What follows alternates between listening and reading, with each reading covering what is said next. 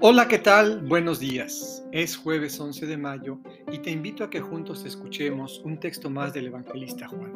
En esta ocasión, los versículos 9 a 11 del capítulo 15. Del Evangelio según San Juan. En aquel tiempo, Jesús dijo a sus discípulos, Como el Padre me ama, así los amo yo. Permanezcan en mi amor. Si cumplen mis mandamientos, permanecen en mi amor lo mismo que yo cumplo los mandamientos de mi Padre y permanezco en su amor.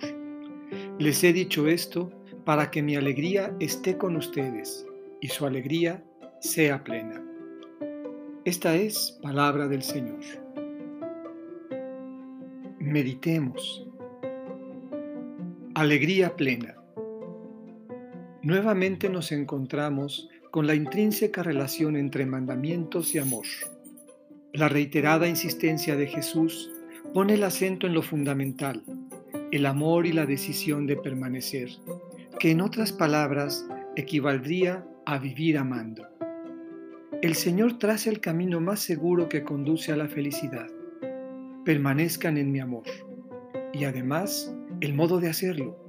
Yo cumplo los mandamientos de mi Padre y permanezco en su amor. Esa doble acción de amar y permanecer es la razón por la que Jesús se alegra y al compartirla con nosotros se convierte en fuente de alegría plena. Hagámonos una pregunta.